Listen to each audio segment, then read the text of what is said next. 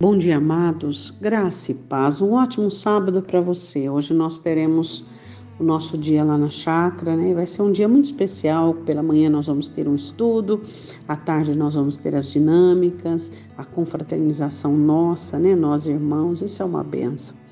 Bom, é, nós sabemos o quanto nós somos dependentes de Deus e quanto é propósito do Senhor moldar-nos e trabalhar conosco, né? Nós sabemos que o Espírito Santo foi enviado a nós para nos transformar a imagem e semelhança de Jesus. E sabemos que o Senhor tem alguns instrumentos para elaborar e para fazer tudo isso. E eu quero falar nesta manhã com você de um desses instrumentos. Em Salmo 66, versículo de número 10, o salmista escreve assim: Pois tu, ó Deus, nos provaste, tu nos afinastes como se afina a prata. A prata ela só está boa e polida quando o ourive se enxerga nela, né? Quando ela consegue reluzir, quanto mais nítido, né, a imagem. Então é muito interessante quais são os instrumentos que Deus usa para nos afinar. Deus usa o fogo para nos afinar. Quantas vezes nós somos levados ao fogo e à água nós somos levados a situações e somos provados para que nós aprendamos que os nossos sentimentos não são tão fortes quanto nós pensávamos. Às vezes sentimos coisas dentro de nós, como a tristeza, a angústia, e então, quando não estamos aguentando mais, percebemos que a fé é muito maior que os nossos sentimentos. Às vezes somos enganados pelo nosso próprio coração e o nosso coração diz e declara que os nossos sentimentos são muito fortes e parece que somos devorados interiormente por nós, por nós mesmos. Mas aí nós percebemos que a fé, a palavra, a ação do Espírito Santo consegue nos colocar de pé, mesmo nós não estando livres totalmente de tais sentimentos. Isso é muito interessante nós entendermos.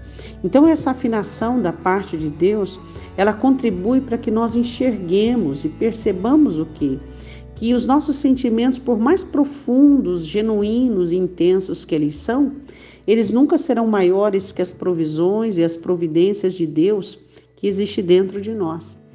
Quando a, a Escritura diz, e o, o apóstolo repete, porque mais são os que estão conosco do que aqueles que são contra nós, isso é que nós entendemos e compreendemos que toda virtude que Deus colocou dentro de você é muito maior do que aquilo que entra dentro de você, do que aquilo que tenta assolar a sua alma.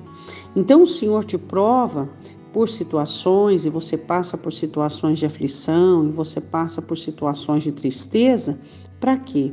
Para que você entenda que o seu coração não é tão fraco assim quanto você pensava e que essa dor ela não é tão forte nem desesperadora como se apresentou, porque o Espírito Santo ele entra com providência, ele entra com provisão e ele te sustenta.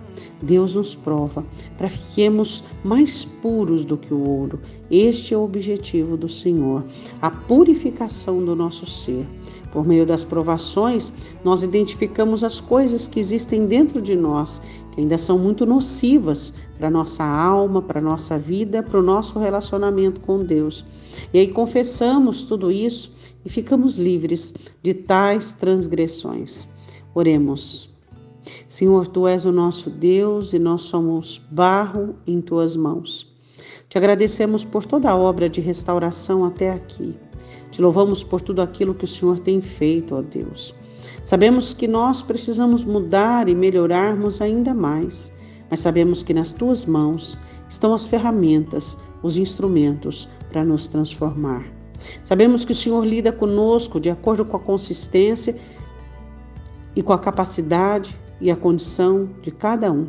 Sabemos que o zelo e o cuidado e o amor do Senhor tem estado presente em cada obra, em cada trabalho, em cada processo do Senhor nas nossas vidas. Muito obrigada, meu Deus, porque a obra do Senhor tem valido a pena. O Senhor tem olhado para nós e visto a obra grandiosa da imagem do teu filho sendo formado em nós. E nós te damos graças por isso. Te pedimos, ó Deus, que tu continues a tua obra até o dia que nos encontrarmos contigo. Que o Senhor continue a nos moldar, nos transformar e eliminar de dentro de nós, ó Deus, tudo aquilo que serviria de embaraço, que serviria de amarras, de grilhões, de cadeias, de pecado, Pai. Nós te pedimos em nome do Senhor Jesus. Amém? Um ótimo dia. Deus te abençoe em nome de Jesus.